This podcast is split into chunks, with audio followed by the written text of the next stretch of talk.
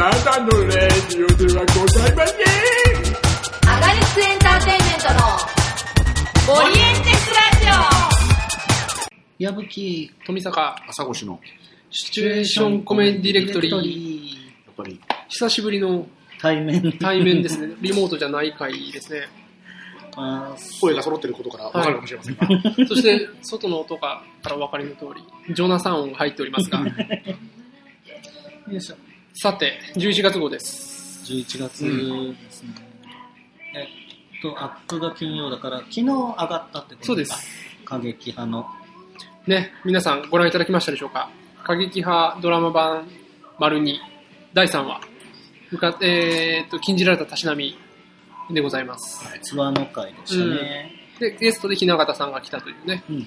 回でしたけども。どうですか？まあもうそれの話からいきますか？とりあえず直近ではそうですね。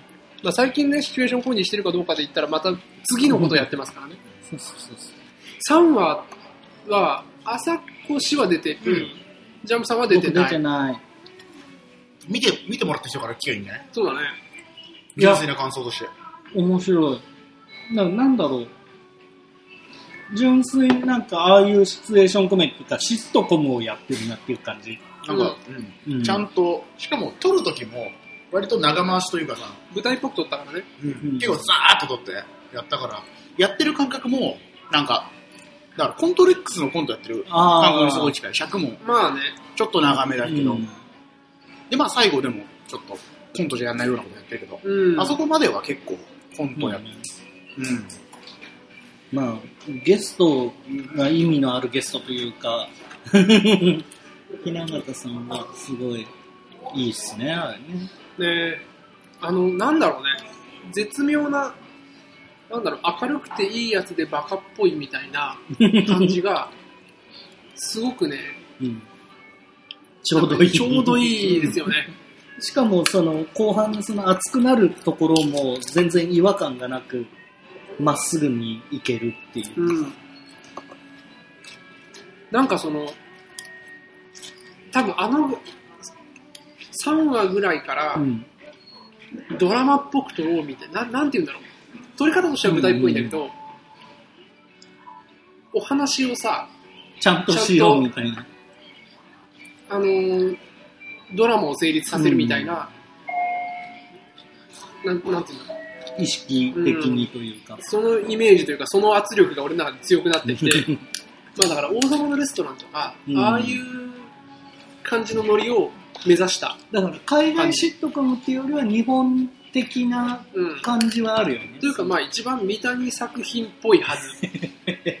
うん。まあわかるうん。まあバカっぽいことをやりつつ最後結構しっかりそうね。見せるといいや、う王様のレストラン まあ4話もそうだけどね。まあ、そうね、実4話はねもちょっと、ぽいけれども、まあ、てか、だんだん寄ってってるよね。だんだん出てる。後半3話を今まあやってるわけじゃないですか。うん。もうなんか、なんかまあ、どっちかっていうとそっちの路線がやっぱどんどん強くなってうる。んでも後半3話も、まあ、ちょっと色違うけどね。うん。朝越がメインの回はそうでもない。あこれあんまり言ってないですけどね、朝越メイン会はないことになってたんですけど、なんかありまして、ね、うん。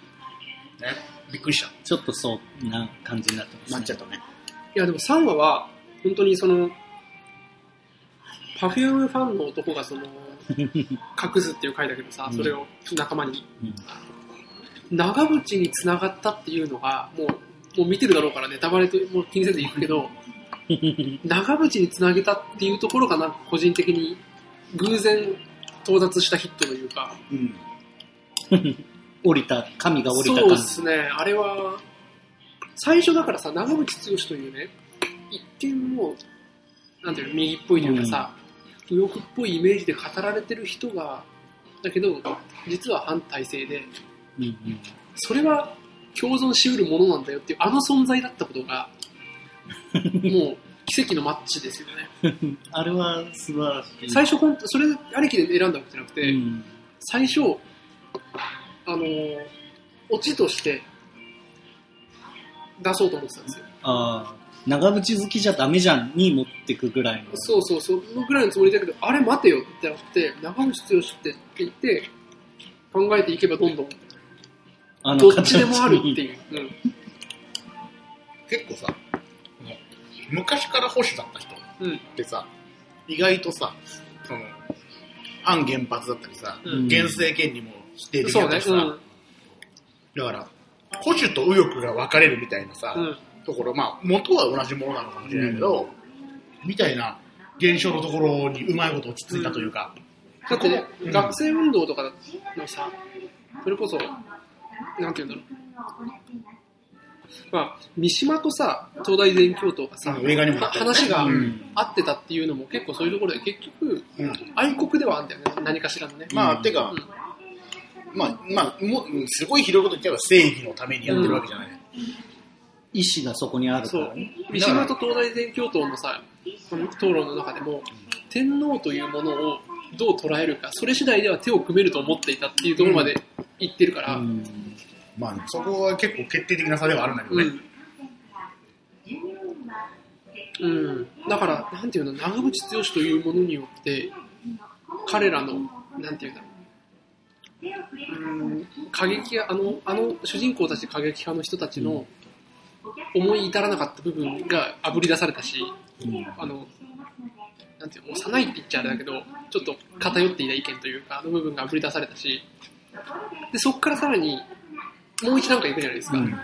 そもそもアスリートだから、そういう問題じゃねえっていうのが、あ、うまくいったなと思ってて、個人的に結構、うん、3話とか、まあ、9話、10話あたりは、結構ここ最近書いた、うん、台本の中でも、全部の、俺が書いた台本の中でも相当うまくいってる回な気がしてて、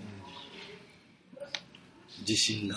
うん、まあ今、ここが、二人がね、メインの回はそうじゃなかったっていう。今外れてたなっていう。4話ああれ？4話はね、4話は面白いけど、なんか前半と後半で、なんで要素がまあまあまあ、違うからね。全然違いすぎ A て、パートと B パートが、まあ、あの、違う話だよね。ある種ドラマっぽいっていうか、そう、あのさ、映像の、それこそあれ、海外シットコムで、うんたまに A パート、B パートで違う話やる回あるんですよ。その短い話とか。最近あの、ポケモンでもやり始めてね。ああ、そうなんだ。あの、に2話構成。サザエさんポケモンに方式そうそうそう。サザエさん3話だけど。な結構一本の話なんだけど、前半と後半で全然違う話やるってあるから、ちょっとぽいなと思った。てか、4話は熱いけどまとまりはないから。結果、結果何もなってないからね、あの話。あの、まあこれももうネタバレとか気にせず言っちゃうと、その雛形さんがアーチェリー代表で、そもそも五輪、五輪を目指してたから、そもそも話が合うわけ会うわけがなかったっていうのがど、なんて言うんだろう。あれを、昔だったらね、俺ね、多分ね、うん。都合がいいみたいな、情報の出し方みたいに思っちゃった気がするの。だけど、なんて言うんだろう。もう一段階のギャグとしてうん自分の中で捉えられるようになったから、いいやというか。ご都合主義じゃなくて、うんちゃんと流れの中で使えたっていう。だし、いい話を書き消すのに使えたから、うんあれが。大落ちとしてね。そもそもっていうね。まあ個人的にちょっと気になってるセリフ、気に入ってるセリフは、いやでもオリンピックはオリンピックじゃんっていう、うんっていう日永さんの言うセリフあるじゃないですか。あれ個人的に気に入ってて、その、なんて言うんだろう。だからアスリートとの人たちを、なんて言うんだろう。どれも相対的に相対化してるというか、うんどの立場の人もちょっとずつ切るみたいな 感じにしたかったから、ただ、オリンピックはオリンピックじゃんって思ってていいのかという。うん。まあ、そういう人ももちろんいるんだけど、そうんそこで、あのーなんて言うんだろう。竹を割ったようなさっぱりした性格っていうのもさ、あるけど、それって言い換えてみれば雑ってことじゃん。う。思考停止だしね。うん。だから、そこを逆方面のその雑さというか、愚かさみたいなものもちょっとは切ってるっていうところが個人的には、だから、や長渕の。そう。長渕の利率廃反を理解しているにもかかわらず、オリンピックにその目線を持ち込めてないというね。うん。そうじゃないとさ、雛形さんが長渕のこと知ってて、なんていうの、言葉は持ってないけど、真理を分かってる人になっちゃうよ、そのままだと。なんかそれもどうかなって思って、あいつにはあいつなりのお前雑だなっていう部分を持たせたかったっていうのがあって、うんコメディにはね、悪人もいないってよく言うけど、善人もいなくていいからね。うんっていうのは個人的にバランスが取好。きポイントです。いや、面白いよね、うんあれは。やってても楽しかったよ。うん舞台でね、全然やりたい回ですよね。面白そうだまあね。これ言ったら、どれも舞台でやりたいという話になっちゃうんだけど、うんやっぱさ、やっててさ、ここ受けんだろうなって思。うん稽古してても。まあね。まあだからそれが3話は多いっていうのはわかる。うんネタの手数がすごい多いですね。ほぼほぼ途中ずっとボケてられるんで楽しいですよ。裏山。まあ見てない方、見てない方は、ぜひ見てくださいも何ももうネタバレを盛大にしまくっちゃってるから何とも言えないんですけど、でもまあね、まあまあまあ、まあまあまああの、逆にそれでね、興味持って見てもらえれば、感激三昧に登録すれば、ね、ぜひぜひ。そうそう。感激三昧に課金すれば見るのはタダだから。そう なんか、なんだろうな、その詐欺みたいな。言い方が。他にもね、いろいろ見れるしね。そうそう。あの、うちらももちろん出してるし、うん。他の団体さんもいろいろ出してますから。あと他に最近シチュエーションコメディしてますかと言われたらもうみんなしてしてるから、うん。稽古しまくってしてるから。今日も稽古帰りでがね、はい。後半の撮影の、あの、一週間前、もう一週間切ってるのか。うん、第4弾、第5弾、第6弾の稽古をしているタイミングでございます。うん。ただ、ジャンプさんあれだよね、そんなに出ないんですよね。そんなにっていうかね、全然出ないですよ、言ったら。あんまり言ったらあれだけど、だって5はワンシーン、10はワンシーンですからそうそうそう、9はまるで出てないパターンなので、まあ、伊藤伊藤さんも前半出てなかったまあ。そうなんですよ。だから、で、言うたら前半のさ、2話の最後にちょろっと出てる。だから4話が全てなんですよ、俺。でもまあ、来月のやつをね、ぜひ皆さんに。頑張ってますからね。いやでも、あれ、矢吹ジャンプのアクションが見れますから。アクションシーンが、アクションシーンが見れるわ。いや、マジであの。ドラマでアクションシーンっいてや嘘だと思うと思うんですけど、聞いてる人は。マジでアクションシーンがあるんですいやマジ、矢吹ジャンプのアクションが見れるのは感激三昧だけですよ。舞台でも見れねえから。見れないね。あれはちょっと見れない。多分、あれ、あれですよ、多分、アガリスクで一番体張ってますよね。うん。っていうかね、映像でね、一人で頑張るの多いよね。ああ、確かに走ってたし140ね。秒もずっと階段だって走るっていう。なんか、なぜ僕にやなんらせたかジャンプさん体張らせそうね。まあでもむ、ちゃしとるなまあだから体張りそうにないからですよ。まあまあ、やって面白いから。で、そのドラマ版の4、5、6弾というのが、まあ、ややこしいけど、第5話の、うかつな総括。これ、朝越目線の回。そうですね。で、第9話、真の革命戦士っていう、中田健志郎襲来の回と、うん。で、第10話の、恋と革命っていう熊谷さんがメインの回うん。の3つの稽古をしつつ、もう来週ですからね。準備をしている感じ。取りきれなかった4話の思い出し稽古もしつつ、みたいな、そうなんですよ。4話、4話来月なのに撮り終わってないって何それ。超怖いんだけど。まあでもね、撮るのはまあできるからね。うん編集とか音響さんにとても頑張っていただく形になっちゃいましたね。5話やっててどうですか？うーん、大変。まあの、まあこれ、若干ネタバレでもないから言うけど、その、結構、まあ M が入るんですよ。その、ああの、、まあ、モノローグ、モノローグが入るんですよ。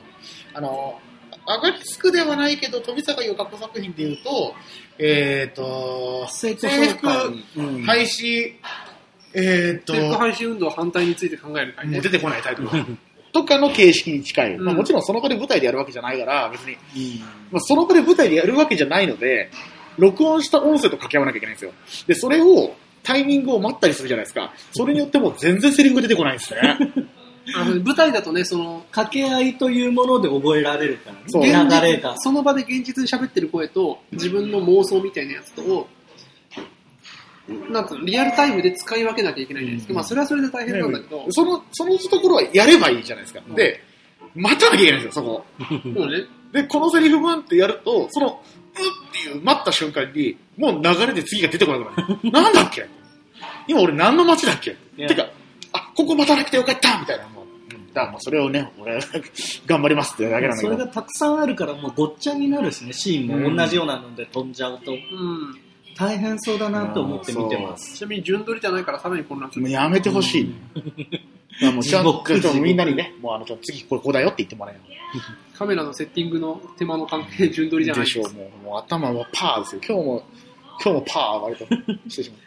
一応でも、あのね、これ不思議な話なんだけど、俺が一人芝居でやった作品でそれやってるんですよ。その時どういう感じなの？例えば。録、それは、一本目は簡単に言うと、自分で録音した音と掛け合う一人芝居だったことなんです。まあ、それは流したんですけど、うん自分で携帯から流しながらやるっていう。うんまあ、携帯で電話してる体なの。え、それは一個ずつ叩いてるの？それとも一連の音になってるの？えっと、一連の音でやってるパートと一箇所だけ止めた。うん。俺が30秒ぐらいの長さで言うところはさすがに一回止めたけど、でも基本的には全部それ込みで稽古した。うんだから自分の音声と掛け合う稽古をやるっていううんのをやって、でもそれはだから音声が先に撮かってそうそうそうやってるからね。そう。で、正直言うとその掛け合いやすいように自分で編集してやったから、それができたんですよ。と、あと、あの、古畑ムーブ一回やってるんで、一人芝居で。へー。そこも、うん妙なシンクロニシティを感じながら、見せたことねえのになと思いながら。見てない、見てない。多分だから、まあ、なんだろうね。なんかだから、騎士感あるシーンあるかもしれないけど、別に狙ったものじゃなくて、マジで完全に偶然の一致ですっていう。うん。見たことある人は、まあ、大阪でしかやってないんで、あほとんど見た人いないと思いますけど、そういうところも実はありますっていう。ちなみに二人の関わっていない9話は、もう、もう普通にそのまま舞台で全然できる。場面がほぼ、あそこのメインのとこから飛ばないし、長いこと、ケンシロウさんと議論する。そうなの、9話はさ、ほら、自分が出てないから、稽古にもね、今、無駄に人が集まれないから、9話の稽古の時は行ってないから、全然本当に台本すら知らなくてもね。台本は別にデータあるから読めばいいですよ。それも別に、デまあータは読めばいいで俺も読んだし。実は中盤にちょっとドキッとする展開がある。うん。あれ、でも、あれさ、やっぱ、やってよかったね。やってよかったね。やってよかったね、うんあれ。えー、あれすげえ、なんか逆に楽しみになるよな。知らないから。打ち合わせで、これじゃんって言ったんですけど、あれはね、やっぱそれだったよ、多分。台本、俺もそれも、そのシーンまで台本読んでないけど、うん台本しか読んでないけど、あ、多分これ、い、いったなと思う。あと、回を重ねるごとに、ケンシロウさんの演じる役のダメさが上がってる。ダメなんだ。いや、最初中田先生って超人だったじゃないうん。卒業式実行の。うん。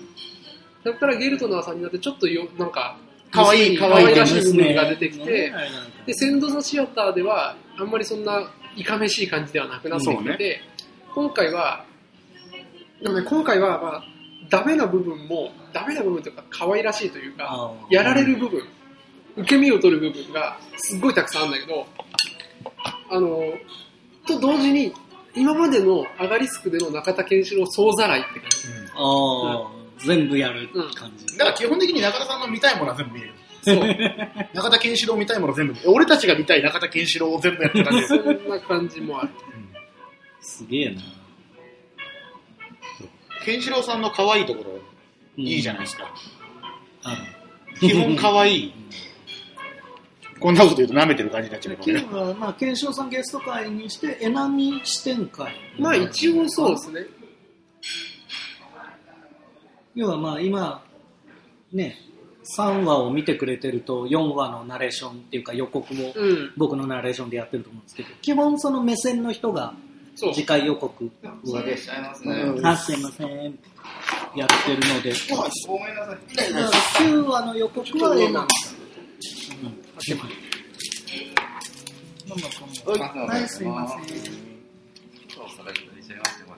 はい。はい、お願い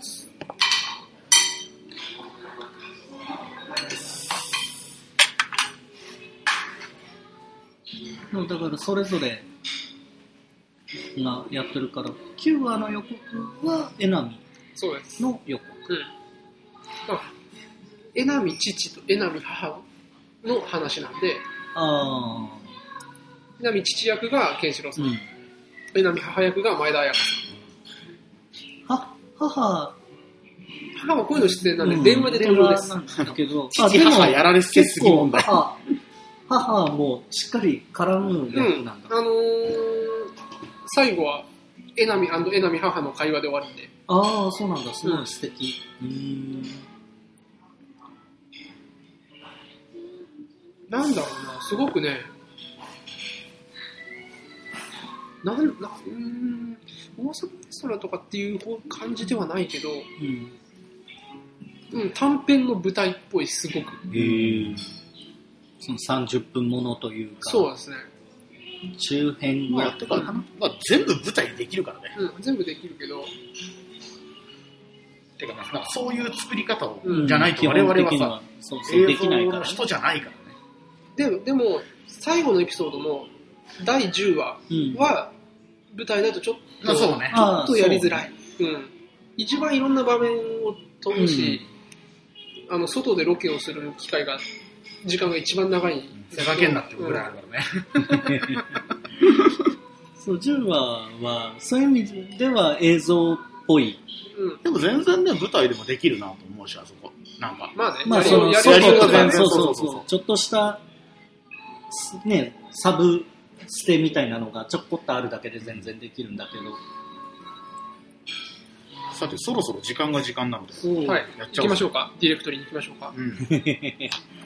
じゃあ、今回、ジャンプさんがパスということで。すいません、ごめん、もう準備がね。パスは、パス何回で罰ゲームなんですか？えー、何回だろう、怖い。ごめん、ごめんなさい、本当すいません、準備不足で申し訳ございません。いや、でもね、その分、二人が面白い。面白なんで、なんで？い。いや、ごめん、ごめんよ。すいませんでした。じゃあ、どっち先行きます？じゃんけんじゃない？最初はグー、じゃんけんぽい。あいこでしょ。じゃあ、先でいいよ。はい。えっと、私が紹介するのは、族ボラット、栄光なる国家だったカザフスタン、カザフスタンのためのアメリカ貢ぎ物計画です。じゃあ、行きましょう。はい。用意、スタート。えーっと、これ、まあ、族なんで、ボラットって映画がありまして、まあ、2006年にボラット栄光なる国家カザフスタンのためのアメリカ文化学習っていう作品があったんですね。で、これめちゃくちゃ説明が入り組んでるんで、ちょっと時間を超える気もしないでもないですけど、主演はサシャ・バロン公演というコメディアンです。めちゃ名コメディアンです。で、もともとこの人が、えーっと、演じてるカザフスタン人のアメリカに精通してるジャーナリスト、ボラットっていうのが主役の映画ですね。で、最初の1本目はそのボラットが、えっと、アメリカに来ていろんな文化を学ぶっていうやつですと、えっと、かまずこれって構成がややこしいんですけど、モキュメンタリーなんですよ。うん。えっと、フェイクドキュメンタリー。はいはいはいはい。なんで、その、11時でお渡したくなりまあはいした大丈夫でしょうか？はい。こう一回止めた方がいいどう？ぞ。はい。で、ボラットって人が結局アメリカに行って、アメリカ人に絡むんですよ。インタビューするんですよ。その、カザフスタン人として。で、アメリカの文化を曲解したようなこととか、すごい、まあ、だから、あの、まあ、カザフスタンもバカにしてるんですけど、すごい男女差別的だったり、みたいなことをめちゃくちゃ仕掛けて、それを一般人にインタビューしたのをそのまま流したんですよ。ああ、い相手は本当に一般人。マジなんですよ。だ相手は本当にカザフスタンから来たインタビュアーだと思って話してるのをそのまま勝手に撮って勝手に流したんですよ。ある意味ドッキリみたいうな。そですね。まあ、簡単に言うと。っていうのがあったんです。あって、それの続編なんですけど、うん今回は、あの、その、ボラットっていうのと、娘が、ボラットの娘が出てるんですけど、まあ娘は檻で飼われてるんですけど、うん。檻で飼われてるんですよ。檻で飼われてる娘がついてきちゃって、二人で、その、カザフスタンの国家的な地位が低くなっちゃったから、トランプの副大統領のペンスに貢ぎ物を持っていこう。うんチンパンジーを貢ぎ物にしようとするんですけど、うんそのチンパンジーを娘が食っちゃったんで、まあ、この辺は詳しく聞いてください。娘を貢ぎ物に渡すんですよ。で、その、まあ要するに、あの、まあ、性奴隷としてうん。渡すというので、その娘をアメリカでモテる女性にしようって言って、いろいろ学ばせるっていうところで、まあまあいろいろめちゃくちゃなことをやり続けるんですけど、これで、これシチュエーションコメディとしてめちゃくちゃすげえなと思ったし、シーンなんですよ。うん基本的に要するに構造としては、一般の人に、一般人とか、うん例えば、えっ、と、女性の振る舞いを教えるうん。人とかに、娘をこうしたいんですうんっていうのを、あの、むちゃくちゃ押しかけて、その人を怒らせるっていうネタになるんですよ。あだから、リアルシチュエーションコメディなんですよ。しかも勘違いネタをやってるんですよ。いあの、これもちょっと説明がいいんですけど、娘がケーキを食うんですね。うん。ケーキに赤ちゃんの人形が乗ってる、あの、カップケーキってあるじゃないですか、アメリカの人形が乗ってる。カップケーキ食っちゃう。で、赤ちゃんを、あの、飲んじゃうんですよ。うんで、娘を病院に連れてくるんですけど、それが危機妊娠センターって言って、簡単に言うと、えっ、と、中絶反対派のうん。施設、おーえっ、と、産婦人科、中絶反対派の産婦人科にやって、あの、お腹の子供を出してくださいって 言うんですよ。で、あの、おお腹の、そんなことはできませんと。そこには命が宿ってるんです。いや、そんなことはない。もう死んでるんだ。みたいなこと言う。で、で、なんでそんなことになったんですかと。あの、誰のせいですか？マジの顔で言われるんですよ。そしたら、ほら、私がやりました。お父さんが。私が、私のせいなんです。父親で言う私がやってしまったんですって言って、言うのを、めちゃくちゃやるんですよ。だから勘違いネタをリアルでやってリアルでやってるのの。この人、恐ろしい。もう、もう、感動ですよ、ここは。だから、マジで基本的にみんなリアルな。うん。で、その娘を一人、娘を残して働きに出かけなきゃいけないから、娘を残してて、シッターさんに預けるんですね。そのベビーシッター黒人のシッターさんに預けるんだけど、娘に、あの、首輪を外すなとか、娘は、うん娘にこれを食わせるなみたいなことを散々言って、そのシッターさんがマジで、あの、あなたは何にでもなれるの？みたいなことを言う。まあ、あの、最終的にこれ全員から訴えられます。ああ、ガチで。ラスト1分。そう。ちなみに、まあ、クライマックスが何個かあるんですけど、そのクライマックスのシーンの1個が、そのマジでトランプの集会、ペンスが来てるトランプの集会に勝ち込みをかけるし、うんマジで。これ、ちなみに、これがニュースになったんですよ。サシャ・バロン公演がやりやがったと。ボラットがトランプの集会に現れたっていうので、どうもボラットの続編を撮ってるらしいって話話題になったぐらい。だからそこがスタート。で、最後の、で、しかも今回、最初の一作目になかったいいのは、親子の話になってると。うん。で、その中で女性の自立ってものを描いちゃうんですよ。現代的な。あその、要するに、よよくされてた女性、まあ、クソ下ネタなんですけど、そこが。基本的にクソ、クソほどの下ネタなんですけど、まあただ、目覚めたちゃった娘が何に目覚めるかっていうのが、ホロコーストなんてなかったのよって言うんですよ。もう、何重の、何重の皮肉なんだそれこそ全方向に喧嘩を売ってるみたそういな。そうそうそうそう。で、ラストもものすごい、こう、皮肉めいて終わるっていうところまで。だ、ただこれをハッピーエンドなのかどうなのかっていうのも含めてですね。だからめちゃくちゃ、まあちょっとね、あの、今回一作目に比べて、ちょっと反トランプすぎるんじゃねえかっていう時間でございますあ。のもあるんですけど、いや、これ多分ジャンプさん大嫌いなんですけど、ぜひ見てください。アマゾンプライムで見ます。いや、あの、多分ジャンプさん嫌いなネタ、下ネタがめちゃくちゃ多いんで、ああ、下ネタがね。のね、ネタのきつさで言うと多分すごい、あ、そうなんだ。めちゃくちゃきついです。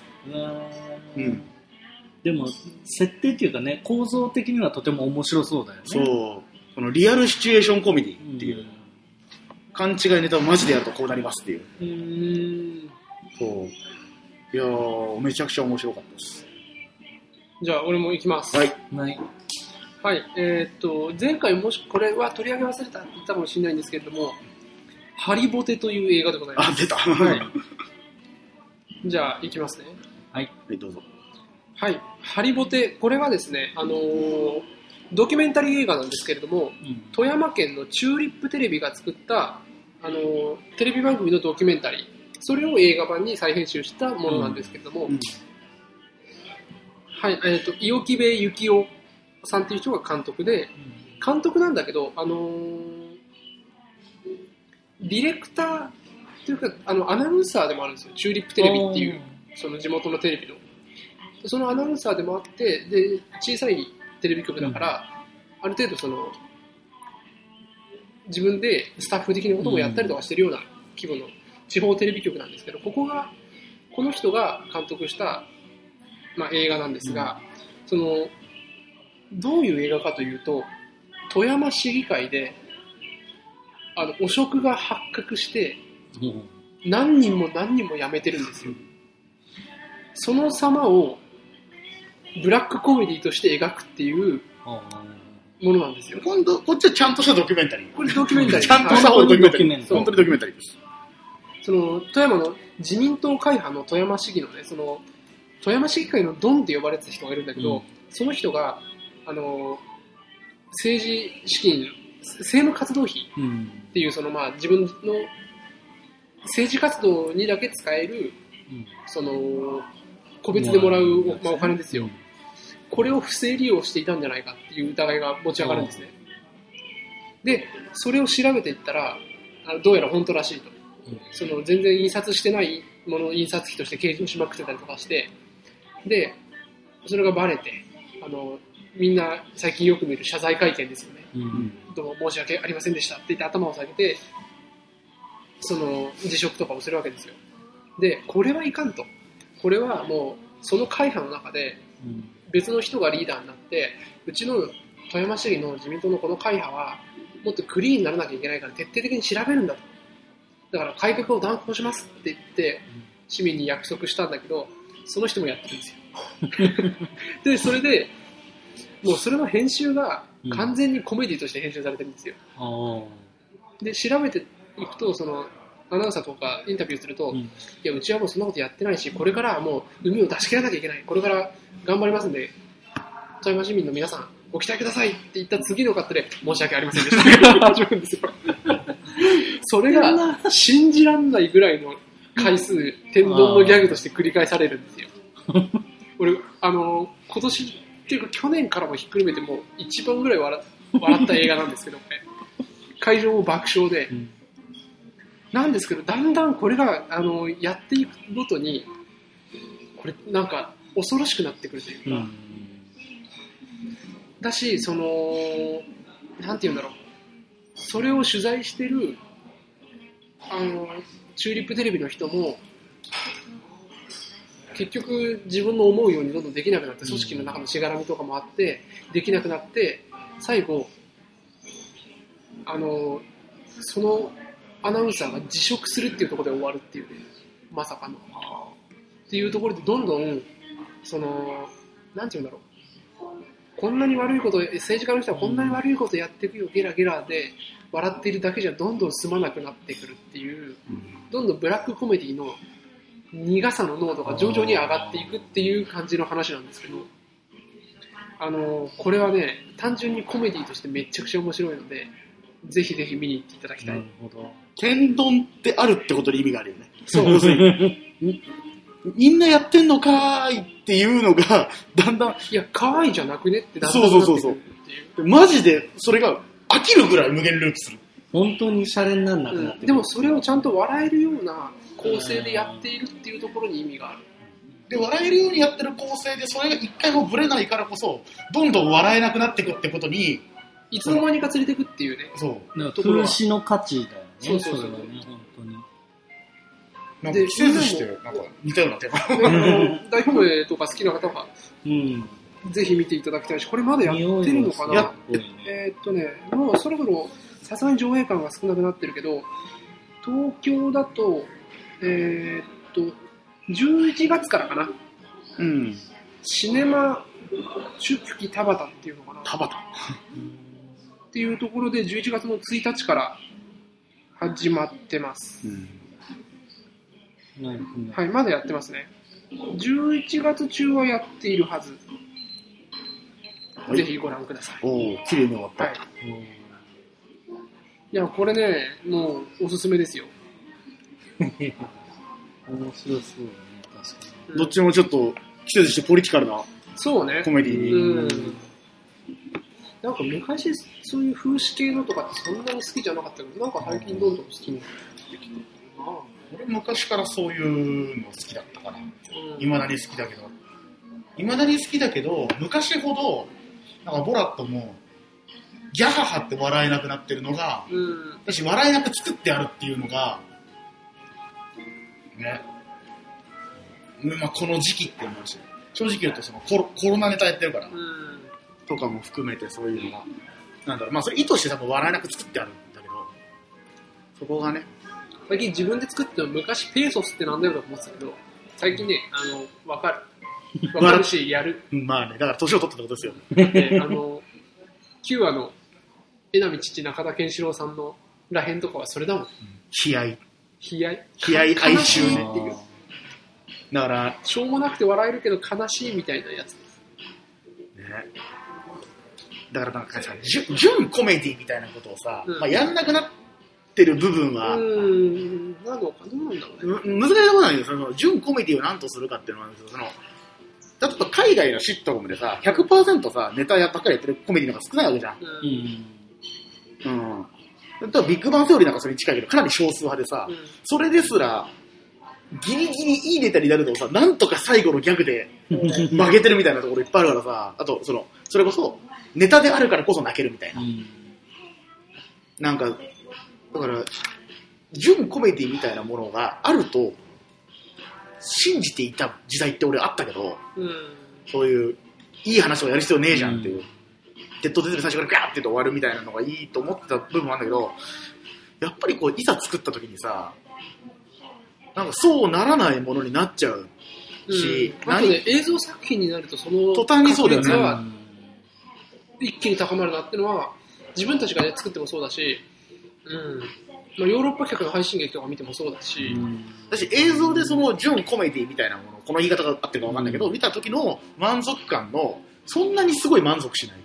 うん。まあ、部分あるじゃん面白かったは面白かっても、そう。残るものはないみたうん、いな。だからその、うんそのバーって走り抜ける、うん気持ちよさみたいなうんでもね、その気持ちよさも実はそんなになかったりするんだよね。なんか、むしろ、その、グイーンって話が動く快感とかの方が高いんじゃねえかと最近思っちゃう部分もある。年なのかな、うん。いや、なんか、媒体の問題な気はする。だよね。なんかそう、舞め台でやっているお客目の前のお客さんに向けてやっているネタを映像で撮ったものだったらシンプルにただネタだけやってもうん見れる、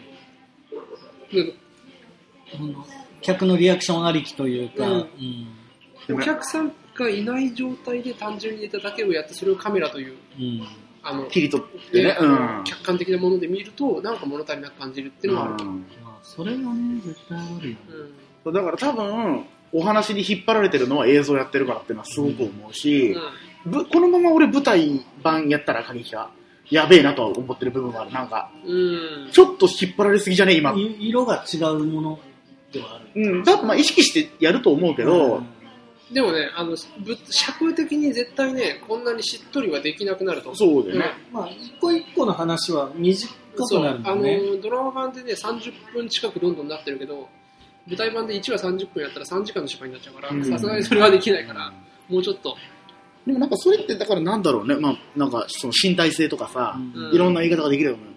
その一回性とか身体性とかの話になるかもしれないけど、なんかその差を感じるし、やってて、だからなんだろう、やってて、あんまりこう舞台っぽくやってるからさ、うん。その、なるべくシーンの途切れないようにとか、やってるからこそ、ちょっとその、作品全体のトーンの違いみたいなのは感じるかもね。あとね最近これ大丈夫かなと思ってるのがドラマ版でがっつりお話を盛り上げすぎていることによってなんていうの？舞台版で薄味になるんだ。飛んでないっていうああ、なるほど今ね。舞台版だけ見ても分かるように作んなきゃいけないんだけど、ドラマ版で結構さいろんな人のさスイッチをねスイッチをガンガン入れまくでってるじゃん。でも、そまあ結構話してんじゃん。うん。まあまあまあ。まあだから大丈夫ついては大丈夫だとは思う。大丈夫なようにした、構成したつもりなんだけどつも、りなんだけど、うん。不安になってくるよね。いこんなにこいつらの大事な瞬間をうん。スピンオフで予想でやっちゃって大丈夫かみたいな。でもね、結構思うんだけど、フルハウス全話通して見たことある人いないじゃん。まあ いや、でね、やなんとなく分かればいいんだよ。そう、で、やっぱね、それすごい大事だと思う。俺だからフルハウスを今すごい大チーズがずっと見てんだけど、見てることによって、すごいボリュームだな。そう、あ、こんなのちゃんとやってたんだとか、あとやばかったのは、フルハウスって話数時間飛んでんのね。あ入れ替わってるってこと？入れ替わってるえー結構ある。あそうなあれ？この間この話やったのにまだここ、この部屋変わってないとか、あー部屋変えた次の輪で部屋も元に戻って戻ってるとか全然あるから、あ、なんだ、なんかその、でもそこでも、見てても変じゃないんだなって、ちょっとそれを思うし、そういう風に作ってあるんだろうしね、やっぱり。全然我々も含めて補うのを前提にみんな見てるしね。お客さんが見てる分には違和感がないんだけど、うちらの中で、でもこれってこの話の後だよね、みたいなのが、いろいろ出てきそうなそうね。ところはなくはない。そう。だしまあ、あの、正直ね、輪ごとになこのキャラクターどうなってんねんみたいなのが、うんまあ、絶対出てくるしね。まあ、それを何をやってもそうなんだけど、まあまあ何をやってもそうなんだけど、そう。生地、ちゃんと時間軸をこう考えて作ってる分、そう。あれっていうのは、まあまあなくはない。上がりつってもね、ここまでの長いスパンのさうん時代の話ってさ、まあ、時かけの5年間があるとはいえ、うんまあそんなない。まあ、そのそうね埋めていくものがね。そう、基本的にやっぱシシットコムってさ、ガッていうその2時間だったり、で、その中でどう変わるかっていう、全部連続した時間だけどさ、まあ結構飛んだり、もっと言うと、入れ替わったりし、我々の中では。だから結構長期的なね、スパンがね。うん、で物事を考えていって作るっていうのは、まあでもその機会でいい機会だなと思うし。うん。だから、そう、あの家に住んでる人たちは大変だなって思って住んでない人が思っている。でも住んでない人にもさ、まああるわけじゃん。変化はあるけどそうだし、4話なんてまさにその変化の話で、そうそうそう4話から5話の間ですごい変化を遂げるわけじゃないですか。うんなんだよね。なんか、そう。普通にでも公演、なんつうの ?1 公演分ぐらいのボリュームの新作をガンガン下ろしてるんですよね、そう、めちゃくちゃなるんですよ。っていうところを本当に、あのいや、本当ね、みんな、みんな見てね。本当頼むから見てねっていう感じです30分なんだけど、別に普通に1公演分ぐらいやってっから。まあ、しかも、こう無茶してたね。3本まとめ撮りしてるからさいやもう、だって普、通に1時間半のそうなんですよ。しかもしかもマジで本当に自主制作なんで、そう。もちろんそのいろんな人に手伝ってもらってるとはいえ、でも、もう結構な自主制作度合いなのそう、で、あの、アガリスクの最新の公演は河野大ダブルスじゃないからね。そう。こっちだからね。そういや、これマジ公演ですよえ、だから、今今で言うと、第3話、禁じられたたしなみが最終話だから、しかも結構アップデートしてっからねっていう。ここの自信はありますよ。うん。あの、同じ短い話の連続っていう意味で言ったら、でも、いざ生徒総会、まあ、あれはアギャリスメイクじゃなかったけど、うん。あれの各話より、過激派の各話の方が多分俺上手くなってる気がする。まあ、あれを踏まえてってのはあるし、まあだからあれだよ、30分尺ぐらいでのさ、話のふわっていうのの一個の付け方っていうのは多分、そう生徒総会ですごいそこの辺はうまくなったなって思うんでだしすね。、正直生徒総会会の再演との間で、その、まあ、脚本自体そんなに変えてないとはいえ、演出レベルでそこの部分ってね、まあ俺ら見てるだけだからさ、なんせいざね、あれしたら。そう、いや、だから今あれよ、あの、結構ドラマ書きたいよ、普通に、他の。うん、仕事くださいって。そう、仕事くださいって。あのね、俺、あ、でも発表だったじゃん。あ、そうそうです。まあ、それの振りではないんだけど。まあそ今、今俺それを言ったのかと思って、うん あ、違うあのの、まあ、たまたまね、今日、昨日か、あの、あなた犯人じゃありませんっていう、特貫工事で作った割にめちゃくちゃ延期になってたテレ東のドラマが、再開が決まりました。1月7日からやるんで、ぜひ。結局放送は一回もできないまま飛んだんだよね。いや、放送って、まあ、だって延期1話撮った段階でもううん。飛んだんで、もしてないんでしょ？撮影1話だけした。でしょ？だから。でもその1話もなんか直すみ俺たいな。のエピソードは多分まだ撮ってなかったし、撮ってないようんまあ、一応、第1話も撮ったらしいけど、でも第一は取ってね、撮ったけど、あの、学校が使えなくなったから、全部撮り直しなんだでしょうね。だって、結局特艦なんだ。すげえ大変だね。いや、でもまあ、夏から徐々に撮あそうなの、って撮ってはいるんだ。だから、冬の話だから。大変ですよ。生徒はもう、冬の格好で真夏から撮影っていうね、地獄地獄。大変。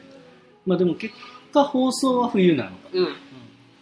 あ、そうそのエピソード2つ書いてるんですけど、いや、でもね、この、そまあ、それ終わってから過激派のドラマ版のを書くことによって、なんか、なんつうのやり演出直したいもするし、準備もさ、ほぼ自分たちでやってるから、なんつうの、俺は多分全工程関わってるんだよ。